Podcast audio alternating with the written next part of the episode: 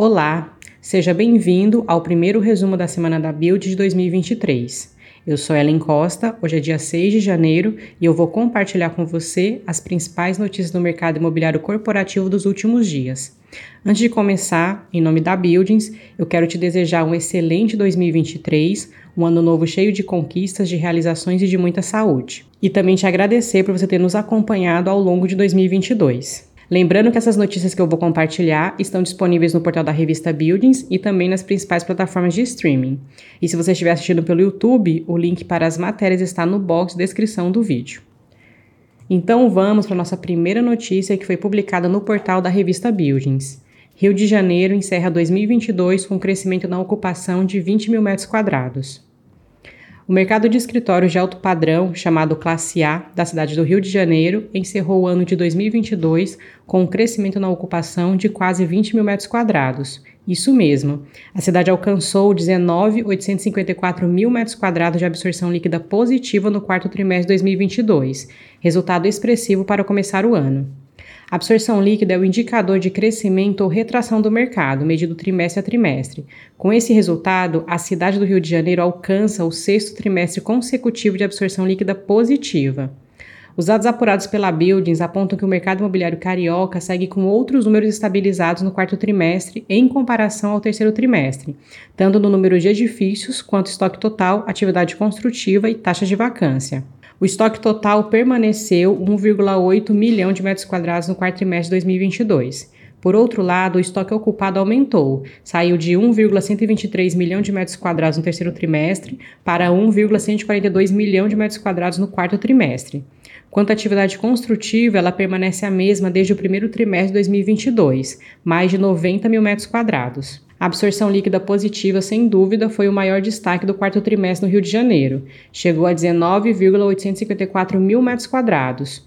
No terceiro trimestre havia sido menor, mais de 14 mil metros quadrados. No terceiro TRI foi superior a 2 mil metros quadrados e no primeiro TRI foi superior a 8 mil metros quadrados. Para conhecer todos os dados e resultados do mercado de escritórios no Rio de Janeiro, acesse o portal da revista Buildings.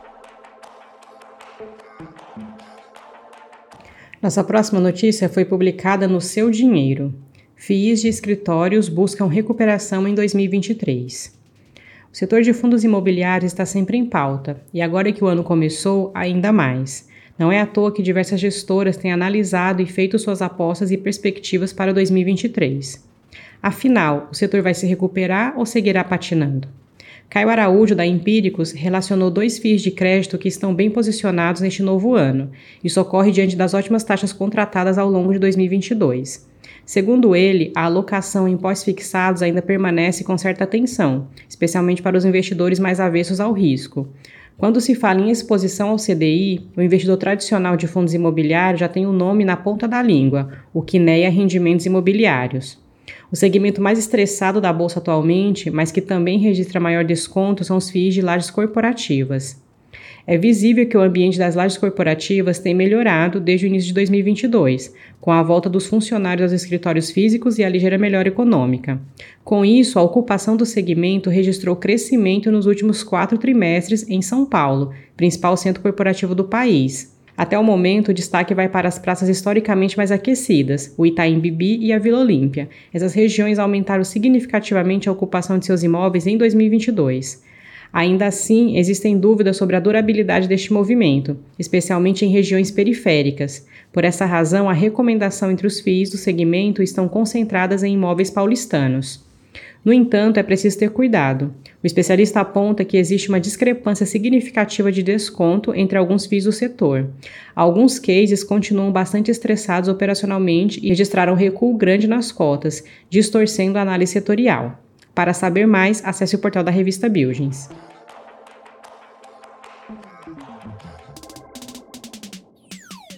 Nossa próxima notícia foi publicada no Valor Econômico. Multiplan, vendas totais bate recorde em 2022 ao subir 37% para 20 bilhões de reais. As vendas totais da Multiplan somaram 20 bilhões de reais no ano de 2022, de acordo com a prévia operacional divulgada pela companhia nesta semana. O montante é recorde para o período e apresenta alta de 37% ante 2021. Em relação a 2019, no período pré-pandemia, a alta foi de 22,8%. No quarto trimestre de 2022, as vendas totais do portfólio da Multiplan atingiram 6,3 bilhões de reais, superando o desempenho do mesmo intervalo de 2021 em 12,9% e em 22% ante os três meses encerrados em dezembro de 2019. Segundo a empresa, o último trimestre de 2022 teve impulso da Black Friday, cujas vendas cresceram 18,9% ante 2021, e da Semana do Natal, que expandiram 12,7% na mesma base comparativa, atingindo um recorde para o período. A Multiplan ressalta ainda que o recorde de vendas do quarto trimestre poderia ser ainda maior, sem eventos específicos como eleições presidenciais e a Copa do Mundo. O setor de serviços expandiu 54,7% em 2022, ante o mesmo período de 2021, enquanto o segmento de alimentação cresceu 44,7%. No quarto trimestre, ambos os segmentos foram novamente destaque de acordo com a Multiplan, registrando alta de 22,3% e 17,4% contra o igual período de 2021. A Multiplan pontua que o shopping Vila Olímpia apresentou o maior crescimento de vendas do portfólio em 2022, o equivalente a 56,6% acima de 2021. De forma similar, o Morumbi Shopping ultrapassou as vendas de 2021 em expressivos 53,7%. Na comparação com 2019, as vendas na unidade cresceram 29,9%. Já o Shopping Parque Jacarepaguá, que completou seu primeiro ano em 19 de novembro, registrou em dezembro de 2022 vendas de 34,6% superiores a dezembro de 2021.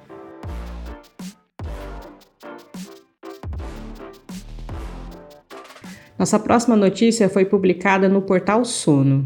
Fundos imobiliários em 2023. Confira as perspectivas de oito gestoras. Quem acompanha o mercado de fundos imobiliários sabe como 2022 performou. Volatilidade, inflação de dois dígitos, IPCA negativo e cotas despencando. Tudo isso aconteceu. Por outro lado, não faltaram oportunidades. A exemplo disso, os FIIs de CRI tiveram rendimentos nas alturas e as emissões de cotas e fundos de tijolo aumentando seus rendimentos. E agora em 2023, quais são as perspectivas para os fundos imobiliários? A opinião de oito gestoras sobre fundos imobiliários aponta que o setor não terá vida fácil neste novo ano. Uma das adversidades vem justamente das incertezas em relação ao equilíbrio fiscal e controle da inflação. Com isso, a possibilidade de grande volatilidade no mercado secundário. Porém, as gestoras se mostram otimistas em outras frentes, apontando oportunidades de investimento no mercado e aumentando a renda dos FIIs de diferentes setores. A Sai Capital, responsável pelo FII Cirela Crédito, CYCR11, acredita que este ano será positivo para os fundos imobiliários. A gestora sugere que, com uma inflação mais controlada, as taxas de juros podem cair. Este movimento será positivo tanto para os fundos de papel quanto os fundos de tijolo. Para a fatora administradora de recursos, ainda há incertezas quanto à política macroeconômica neste ano. Se os juros não caírem, o mercado de fundos imobiliários poderá encontrar maiores dificuldades. Porém, a gestora do VRTA 11 acredita que em cenário de maior inflação, os FIIs de papel ficam mais atrativos. A GTIS Partner, que atua na gestão de ativos imobiliários nos Estados Unidos e no Brasil, também acredita que o mercado imobiliário brasileiro será positivo em 2023. A gestora comenta que existe uma perspectiva favorável, principalmente para o investidor estrangeiro que deseja investir no Brasil. Segundo ela, no governo Lula, há expectativa de uma pauta ambiental mais alinhada aos interesses dos investidores estrangeiros. Para conferir a opinião das demais gestoras, acesse o portal da revista Buildings.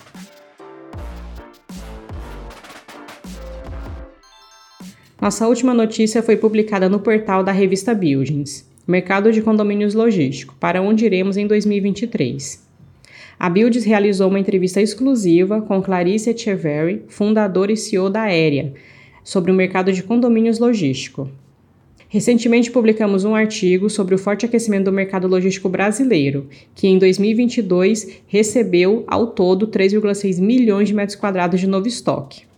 De acordo com Clarice Echeverry, os números atuais estão ratificando o movimento que já era observado pela aérea desde 2020, potencializado pelo ciclo da Covid-19. Abre aspas.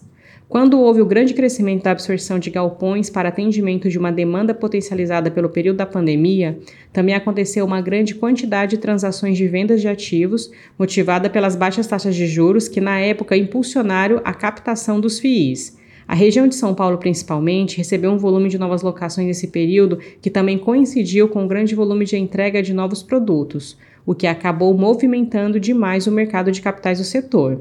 Fecha aspas. Clarice ressalta que esse aquecimento acabou trazendo players de desenvolvimento justamente porque, na época, apesar de já existir a pressão inflacionária nos custos da construção, a expectativa da rápida absorção e os valores de venda dos ativos valorizaram os investimentos em novos projetos. Para conferir essa matéria completa e as perspectivas para 2023 do setor logístico, confira a matéria exclusiva no portal da revista Buildings. E antes de finalizar, te convido para conferir os artigos e outras notícias disponíveis na revista Buildings e também no nosso canal no YouTube. Então por hoje é só, vou me despedindo por aqui, te agradecendo por você nos acompanhar novamente ao longo de 2022 e agora em 2023, te desejando novamente um excelente ano novo. Sou Ellen Costa nós voltamos a nos falar então na próxima sexta-feira. Um abraço e até lá!